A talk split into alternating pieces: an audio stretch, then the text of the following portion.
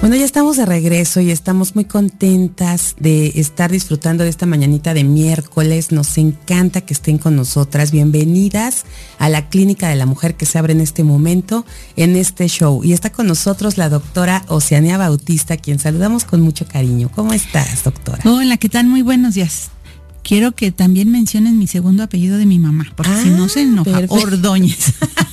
Doctora Senia Bautista ese es. Ese es otro claro. tema, ¿verdad? De que el Sí. apellido de las madres va desapareciendo y este, pues nuestras mamás son, gracias a ellas estamos aquí, ¿no? Claro, por supuesto. Entonces, este, bueno, Oceania Bautista Ordóñez. Bueno, y ya si estamos en mamá. esas, que mi mamá nos está escuchando seguramente, Claro. también este, va a decir, bueno, ¿y mi apellido qué? Pero fíjate que, que sí es un tema, ¿no? Porque Sí. yo cuando empecé en estos andares periodísticos y cuando la primera vez que me dijeron, ¿cómo vas a firmar en el periódico? Que fue en el periódico El Universal. Ajá. Y les dije, ah, pues Aimi A. Punto Castillo Salazar. Me dijeron, no, espérame, está súper largo, no tienes que hacerlo más corto. Y yo, bueno, pues Aimi Castillo Salazar. No, Aimi Castillo. ¿no? Y entonces desde ahí, pues, y sí, normalmente en aquel entonces, en ese periódico, así era el estilo. Y desde entonces, en- desde entonces se me quedó como Aimi Castillo, ¿no? El nombre artístico. Pero tienes toda la razón, ¿no? Sí. Entonces, Aimi Castillo Salazar, que es el Sí, de mi sobre todo hacer un reconocimiento, ¿verdad? De, de dónde venimos, el origen, aunque no sea por escrito, porque luego no caben las compus. Así Ya es. no te cabe todo. Sí, o de repente que nos ponen más nombres, ¿no? Sí. Eh, me ha tocado algunas eh, amigas, conocidos que sí tienen tres, cuatro nombres, más los apellidos de alcurnia, ¿no? que son hasta compuestos y ya no caben en los formatos. No, Es pues a- a- tema. ya nada más como comercial, soy Oceanía, Minerva, Yolanda. ¡Guau! Sorpresa. Sorpresa para Bueno, todos. y también cuando me bautizaron era María, pero ya. María Sor Oceanía. María, no es cierto. María Oceanía, Minerva, No, Oce- Oceanía, Minerva, Yolanda. Minerva Yolanda, ok. Sí. Bueno, pues doctora Oceanía Bautista Ordóñez, un placer tenerte con nosotros nuevamente en esta clínica de la mujer con un tema que seguramente a muchas mujeres y, y- y a, a las mamás también nos va a servir mucho este, este tema de hoy, a las mujeres en general. ¿Cómo, cuándo y por qué asistir a la consulta ginecológica? Sí. Es una gran pregunta y que queremos respuestas el día de hoy, doctora. Pues fíjate que más bien este tema nació de las preguntas de las pacientes. O sea, eh, normalmente no, no, no piden la información directamente con nosotras, sino le preguntan al asistente, ¿cómo debo de ir? ¿no? Y la asistente pues dice, "Co- co- doctora, ¿cómo debe Pues de véngase venir, no?" cómoda, es lo más normal, ¿no? Eh, sí, pero normal, dicen. Sí. pero que es normal, ¿no? Claro. Este, desde que la piensa, desde tomar la decisión de ir, ya es un dilema para cualquiera de nosotras. Inclusive para mí como ginecóloga digo, híjoles, tengo que ir al Papa Nicolau, ¿no? Y tengo que ir a la Híjole, mastografía. O sea, entregar nuestra desnudez e intimidad es, no es una situación fácil, ¿no? Entonces ya desde la noche la gente está pensando, ¿cómo me voy a ir vestida? ¿No? Así es. Eh, desayunada o no desayunada, ¿qué tal si me tomo un análisis? Bueno, es todo un tema.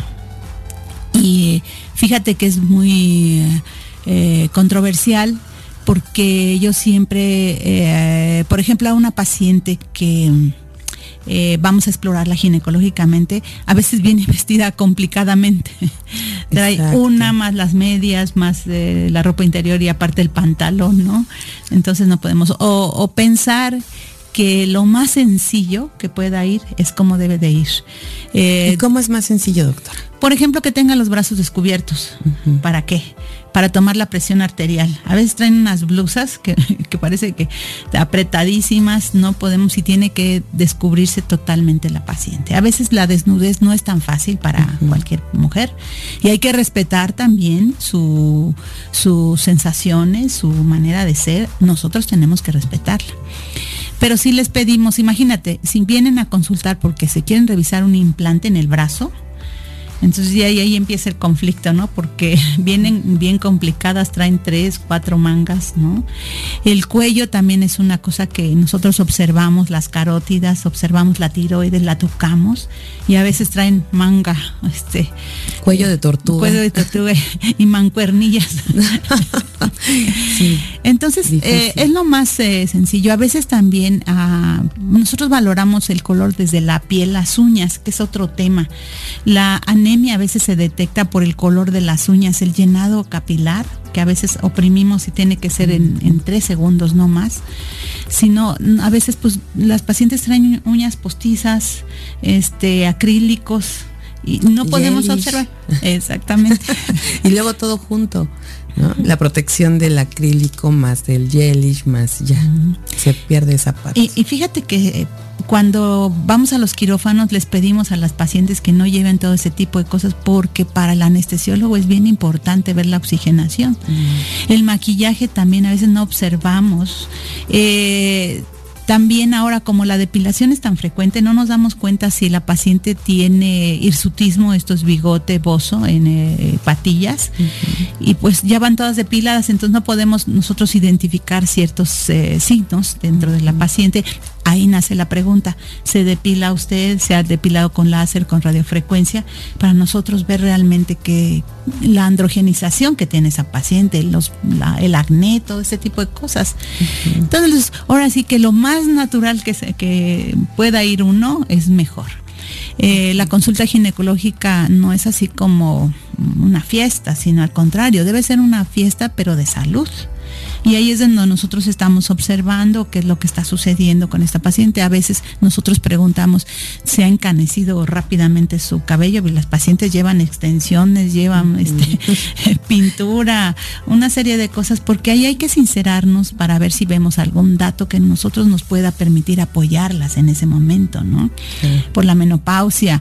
Eh, o sea, es, bien, bien interesante todo esto. O sea, sería recomendable también como antes de llegar a la consulta, a lo mejor si ya sabemos cuándo es la cita, empezar a prepararnos para quitar uñas, ¿no? Si traemos las postizas.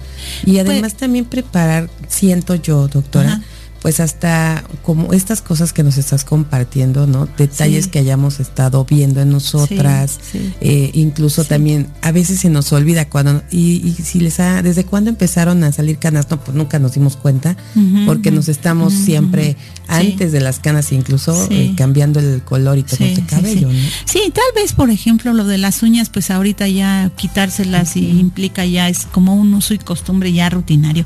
Otra de las cosas son los tatuajes y los piercing. Este, y, hay muchos pacientes que ni tan siquiera quieren que se les vea el tatuaje o el piercing, ¿no? dependiendo del sitio, porque a veces de verdad es inimaginables, ¿no? Los sitios en los que se, ven estas eh, situaciones, pero sí a nosotros nos interesa. Y de verdad el cuerpo es verdaderamente un, mapa a explorar, realmente con la paciente infinito, que nos hable muchísimas posibilidades. Eh, otra de las cosas es el uso de los zapatos. Eh, normalmente les pedimos a veces que lleven calcetines para que se sientan cómodos. Muchas mujeres no quieren quitarse los zapatos porque sienten que los pies no son, no huelen bien o porque este, las uñas, en fin, una serie de cosas. Pero sí es importante porque acuérdense que la consulta ginecológica es muy íntima, personal y respetuosa no hay que, no, vamos a juzgar a las, a las mujeres, ¿no? Al contrario, podemos detectar si alguien tiene un mezquino, si tiene eh, eh, si tiene una micosis en los pies también y si tiene las uñas enterradas. Ahí nosotros vamos valorando qué es lo que está sucediendo. Y pues es muy interesante, ¿no? De, hecho, hay una cosa que ahorita con esta pandemia, mm, yo dejé de usar las batas eh, de tela por batas desechables. Pero las batas desechables se las volvemos a dar a las pacientes porque como es nueva, se la lleva, la guarda en su bolsa como si fuera su uniforme. Solo ella lo va a usar, no hay que lavarlo, hay que dejarlo guardado en una bolsa de plástico y cuando vuelva a ver la consulta ya lleva su uniforme. Es una razones, razones, ya no queremos más basura, más este, más contaminación. Segundo, pues en realidad no es una situación, eh, la, la, paciente se siente más cómoda, de decir, es una ropa que yo solo he usado y es personal. No, y está perfecto porque a veces sí nos entra la duda, doctora, que vamos a algún lado y nos dan algo desechable y a veces no sabemos si ya se usó, ¿no? Y que a lo mejor dijeron, no, pues fue un ratito, la guardamos y la damos a la siguiente paciente. No, eso es bien interesante porque de ahí nace la confianza de la seguridad que requieren las, requerimos las mujeres, ¿no? Decir, híjoles, y a veces no lo hablamos, pero cuando nos, nos adelantamos, yo le digo, mire, esta es una bata nueva, es para usted, si gusta, porque también es opcional. Si quiere que cada que venga, es como las toallas de los hoteles, no sé si ahora has visto, si usted considera que no la puede volver a usar, la volvemos a reciclar y, y díganos cuándo usted por el ahorro del agua, del jabón o lo que sea, pues ahora tenemos que tener una actitud diferente, ¿no? Frente al medio ambiente, especialmente ahorita con estos cambios climáticos. Entonces esa es una pequeña práctica y a veces les digo también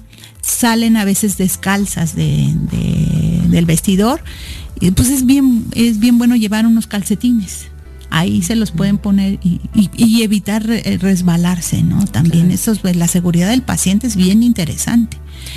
Entonces, este, el uso a veces de, toallas que se, ya no toallas de algodón, sino hay una toalla desechable para el lavado de manos, del jabón, de todo esto es bien, bien importante y es lo que le da a la paciente confianza, que es lo que requiere una consulta ginecológica.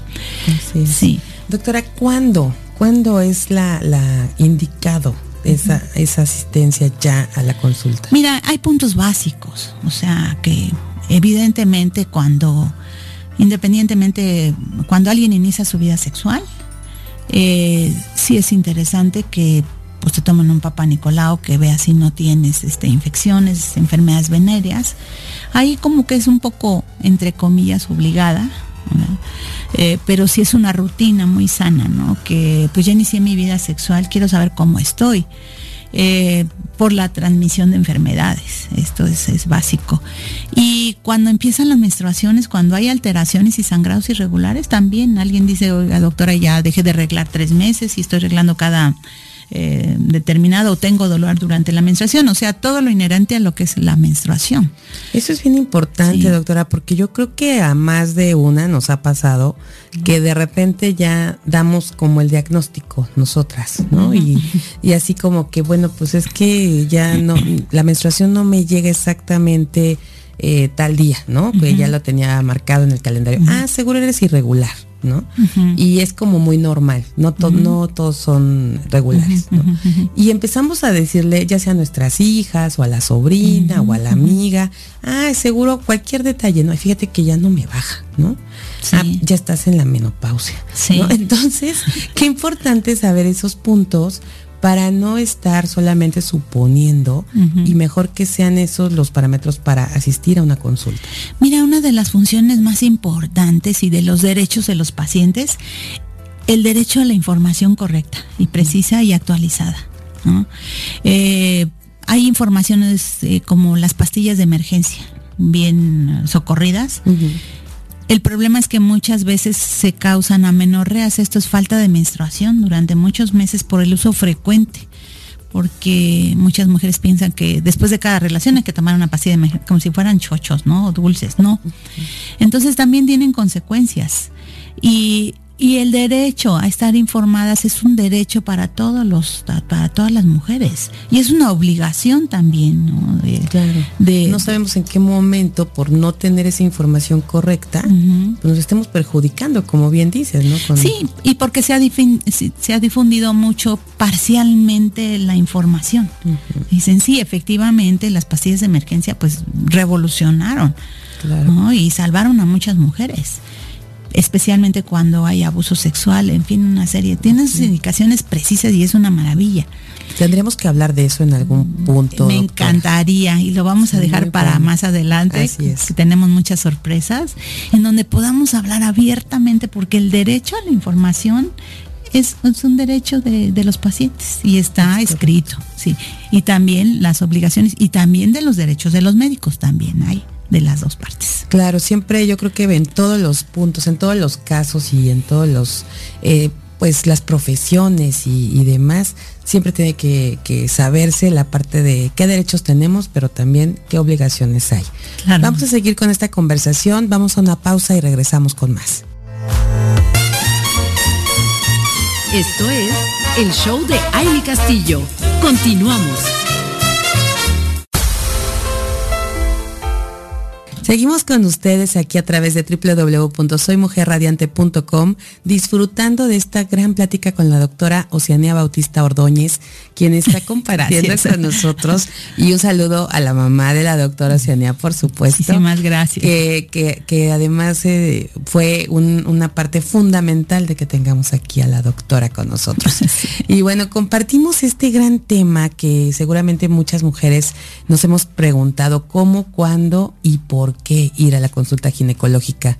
Para quienes se han conectado recientemente, de verdad esta conversación ha estado muy interesante y si después quieren escuchar este programa, eh, vayan ahí al mismo sitio web donde están escuchándonos, www.soymujerradiante.com, busquen el show de Amy Castillo y ahí estarán todos los episodios de este programa. Así que, pues bueno, ahorita vamos a seguir esta conversación, pero quienes quieran escucharlo completo, ahí estará para siempre.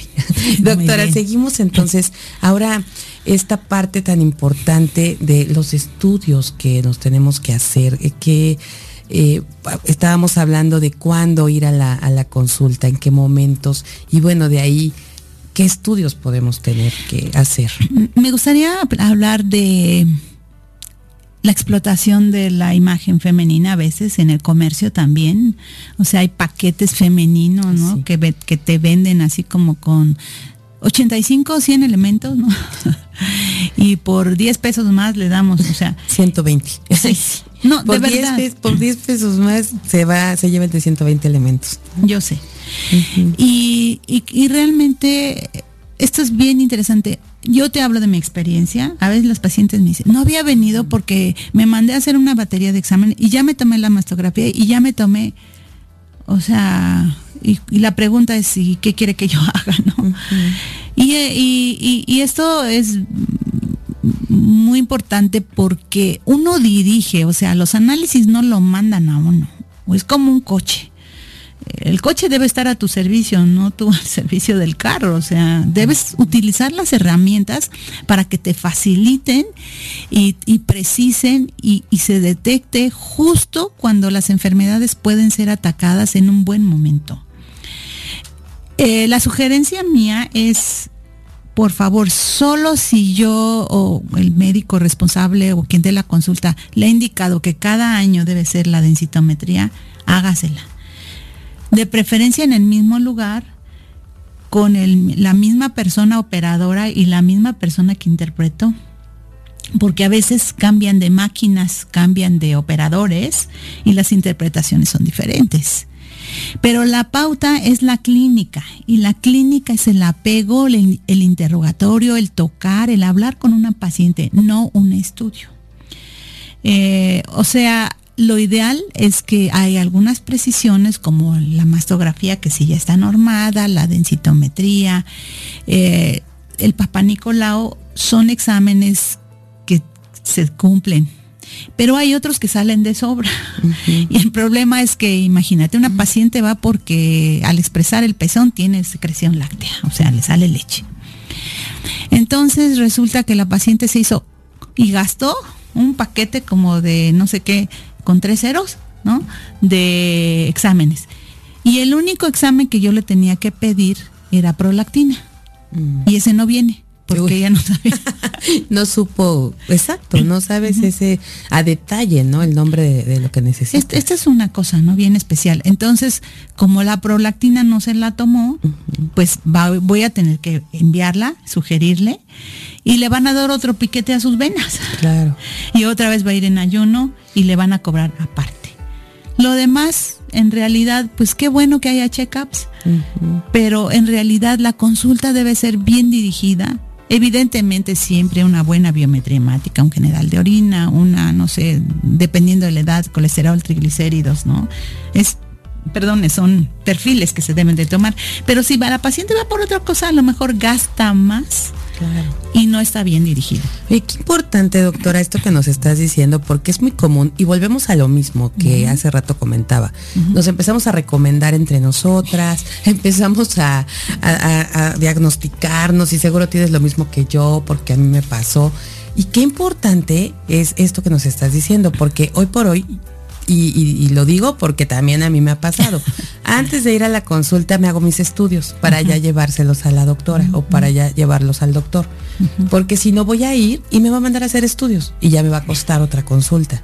Y entonces lo vemos por el lado, una económico, otra que a mí me pasa mucho, que es el tiempo, ¿no? Que digo, híjole, mejor me la ahorro, ya llevo los estudios y ya voy a la consulta y ya con todo el paquete, que vea todo lo que tengo. Y, voy a algo bien interesante, que es el uso de las herramientas de, de eh, cibernéticos, el uso del WhatsApp, de las redes sociales y de mensajes.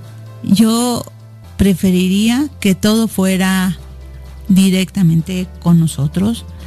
Eh, yo a las 3 de la mañana no puedo oír un mensaje, un WhatsApp tampoco lo puedo oír, ¿no? Pero cuando suena el teléfono porque algo es urgente, yo tengo un compromiso con la paciente de, de, contestar y estar siempre ahí. A lo mejor si yo estoy en una cirugía o me estoy bañando, tardo un poco pero creo que la comunicación debe de ser directa. Y eso que tú me dices, la paciente dice, ahí le voy a pagar dos consultas a la doctora, primero para que me mande y luego me va a volver a ver, ¿no? Pues desafortunadamente la gente no quiere invertir y lo ve como un gasto ir al, al médico, ¿no? Yo no hablo, también no puedo hablar ni bien ni mal de los demás porque el ejercicio y la vocación de ser médico implica muchas cosas pero sí es importante que no se desperdicien ni se desvíen los recursos. Hay que hacer una administración del dinero y también de la salud. Eso es bien importante, sobre todo en estas épocas. Y saber dirigir hacia dónde. Ahora te voy a platicar. Una vez fue una paciente y se hizo un paquete, pero enorme, enorme. y resulta que lo que estaba alta era la prolactina, ¿no? La hormona de la leche. Y ya revisándola dije, yo creo que está embarazada. Le hice una pruebita y salió positiva. O sea, ella se había ido a gastar miles y miles de tres ceros. Y el problema y el caso era que estaba embarazada, ¿no? Fíjate, qué sorpresa, tan agradable seguramente, pero ya después. Sí, pero ya no pensaba, entonces ya dije, yo creo que tenía una, eh, le dijeron, tiene un, tumor en la hipófisis y hay que hacerle una tomografía. Cuando llega conmigo, le interrogo, veo, ay, pues ya le falta la regla, es irregular, no tiene método. Lo primero que tenemos que descartar es que esté embarazada. Digo, sí. Entonces, ni era necesario porque la prolactina se eleva en todas las embarazadas y ya iban dirigidas las cosas. A eso te digo que sí tiene que haber un control y una dirección en un, en un diagnóstico temprano para un tratamiento oportuno. Pues la verdad es que esto que nos pones así como más clara la visión de lo que tenemos que hacer. Y yo te voy a decir algo. Entonces, ¿qué pasa cuando eh, sí queremos, eh, sí tenemos como esa necesidad de, regularmente irnos a hacer como todo un check-up, ¿no? Todo como para ver por lo menos lo básico, lo que esperamos. Entonces no, no es recomendable y mejor antes de eso es haz tu cita con eh, tu médico o tu ginecóloga. Porque mira, si la paciente es joven, sus signos vitales están normales, ¿para que yo le pido un perfil de lípidos o hepáticos si yo no sospecho de un problema? Mejor le pido exámenes básicos pero si yo tengo una paciente hipertensa, que es diabética, que toma medicamentos, evidentemente yo voy a pedir hemoglobina glicosilada, voy a pedir glucosa o un este o postprandial, o sea, ya van dirigidos. Entonces yo ya sé y ya conozco el tema y esto es bien importante. Y esto hace que uno llegue a un diagnóstico más pronto y, justamente en lo agarre de una manera adecuada para poder atacarlo. Esto es muy, muy importante. Escuchar y decidir. No es lo mismo una paciente que te pesa 100 kilos a una paciente que te está pesando 45 kilos. No es lo mismo una mujer que realmente no tiene buenos hábitos o que tiene antecedentes bien, bien, bien cercanos de cáncer en su hermana, en su mamá, porque ya los estudios no van a ser tan rutinarios y van allá más.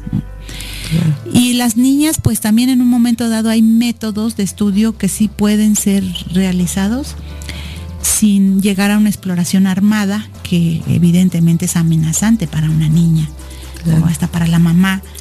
Pero hay métodos indirectos en los cuales podemos este, valernos. Y en el caso de las niñas sí es como fácil el poder ver eh, la, la, parte, por ejemplo, de los ovarios, ¿no? Cómo están, a partir de qué edad ya se pueden empezar a ver el desarrollo de ellas ya en el aspecto ginecológico. Pues eh, normalmente, afortunadamente, no son muy frecuentes, pero sí hemos tenido quistes de ovarios gigantes de las niñas o embriogénicos también, que ya vienen con alguna situación. Son casos muy especiales. Lo que sí te quiero decir es que a veces queda esto en, tierra de nadie, entre el pediatra, el ginecólogo, el, o sea, no sabemos. Pero sí, sí podemos nosotros como ginecobstetras revisar desde el recién nacido. Evidentemente hay, pediatras muy tenemos la obligación como médicos de estar bien informados de la embriología, de, la, de los rasgos al nacimiento para evitar alguna serie de cosas y, y la capacidad de decidir hasta aquí llego y vamos a ir con otro médico, ¿no? Un genetista puede ser.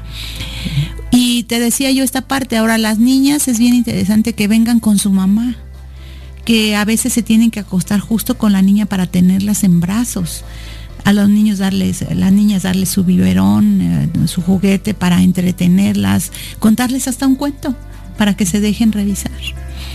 Eh, pues es todo un tema, ¿eh?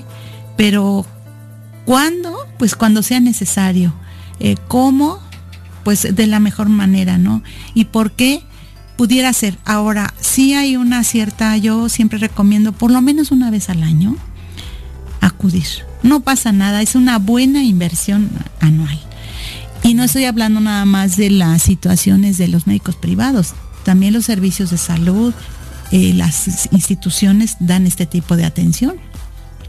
Y hay mucha información que nos proporciona la Secretaría de Salud de ya cosas que están bien normadas, ¿no? Entonces hay que, no hay que hacer caso omiso de esos. Y bueno, qué bueno que haya información de oreja a oreja y de oído a oído, ¿no? Sí, sí, hay que, pero hay que ver esa información de una manera consciente que esa información no nos dé el todo, porque a veces es radio pasillo, a veces es nada más la recomendación y hay que acordarnos que cada uno tiene un organismo individual, ¿no? que no puede, eh, no lo mismo que yo siento, siente la otra persona, ni porque sentimos lo mismo va a ser el mismo diagnóstico.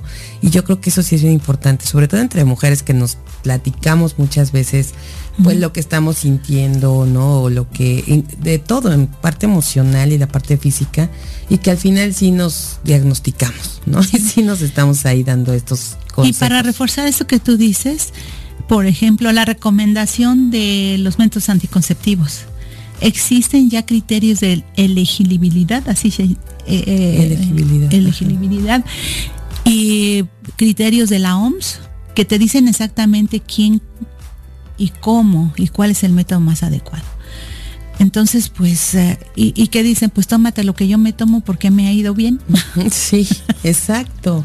Ese es el punto, ¿no? Que no, a veces sí que bueno y lo hacemos con la mejor intención, no nunca es con otra, pero qué mejor que, acudir a los especialistas y poderles ahí este, ya decir abiertamente lo que estamos viviendo, sintiendo y que nos puedan, ya sea con, con, solo revisarnos, como bien nos decías, mi querida doctora, a veces con vernos dicen, ya sabemos que tienes, pero bueno, vamos a ir más allá con las preguntas y si se, se, requiere, pues ya más allá con los estudios.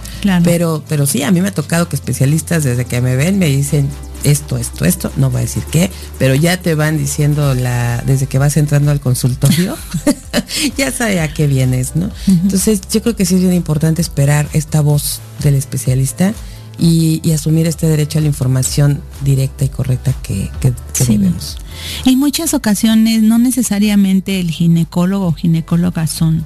Existe un equipo de salud de reproductiva que también se ha preparado y, puede dar esa información el grupo de, por ejemplo, las clínicas de los adolescentes. Hay personas que ya están dedicadas al adolescente específicamente para entender sus necesidades, ¿no? El respeto que se debe sentir. Eh, un problema muy grave es, por ejemplo, las adolescentes van por acné y les causa un trauma realmente. Entonces, pues hay que atenderles hasta la piel para que ellos se sientan cómodos y puedan abrir esta parte. Pues muy interesante el tema de hoy, doctora. ¿Cómo, cuándo y por qué? Podemos ir. y, dónde y por qué y todo que nos has ilustrado para poder tener esa, ese conocimiento para, para asistir y hacer nuestra cita ginecológica. La verdad es que es bien importante todo lo que nos compartes y efectivamente, como decías, este último punto que se me hace, eh, sí, sí, sí, ¿cómo se podría decir? Eh, decir, redecirlo, reconfirmarlo, porque hay tantas ya eh, especialidades, subespecialidades y que se están enfocando muchos médicos, ¿no? Después de su especialidad y todo, por justo todo lo que ha ocasionado nuevas enfermedades, por lo que comemos, por lo que los hábitos, por muchas cosas.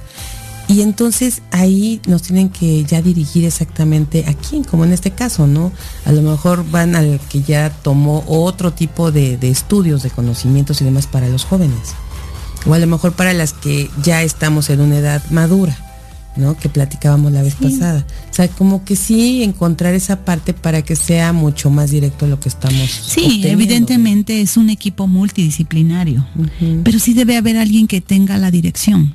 No, yo a veces digo, si el paciente va a un endocrinólogo, le pregunto al paciente cómo le fue, cómo vamos, qué le ha dado. O puedo hablar con el endocrinólogo. Y es bien chistoso porque regresan contigo para contarte. O sea, ese médico familiar eh, que respeta tu intimidad sigue siendo tú. Claro. Y el paciente entiende que tiene sus limitaciones y te envió con alguien que realmente tiene habilidades y destrezas para poder atender su padecimiento. Perfecto, pues muchísimas gracias como siempre doctora con toda la información que nos das. Vamos a poner mucha atención a cada una de las de los tips que nos diste, de la orientación y, atender nuestra salud. Creo que eso es algo que debe ser un reto para todos en esta ya recta final del año. Eh, hay que, hay que ponernos las pilas y saber cómo estamos para poder iniciar mejor el año que sigue. Así que muchísimas gracias. Cerramos esta clínica de la mujer del día de hoy. Nos escuchamos y nos vemos el próximo miércoles con un tema más y con algunas sorpresas, como bien comentaste hace un momento, que, les vamos a tener aquí a nuestra audiencia. Así que, doctora, muchas gracias. Muy bonito miércoles. Igualmente para todos ustedes y que se llene de luz su vida y siempre radiantes. Muchísimas gracias. Vamos a una pausa y regresamos con más.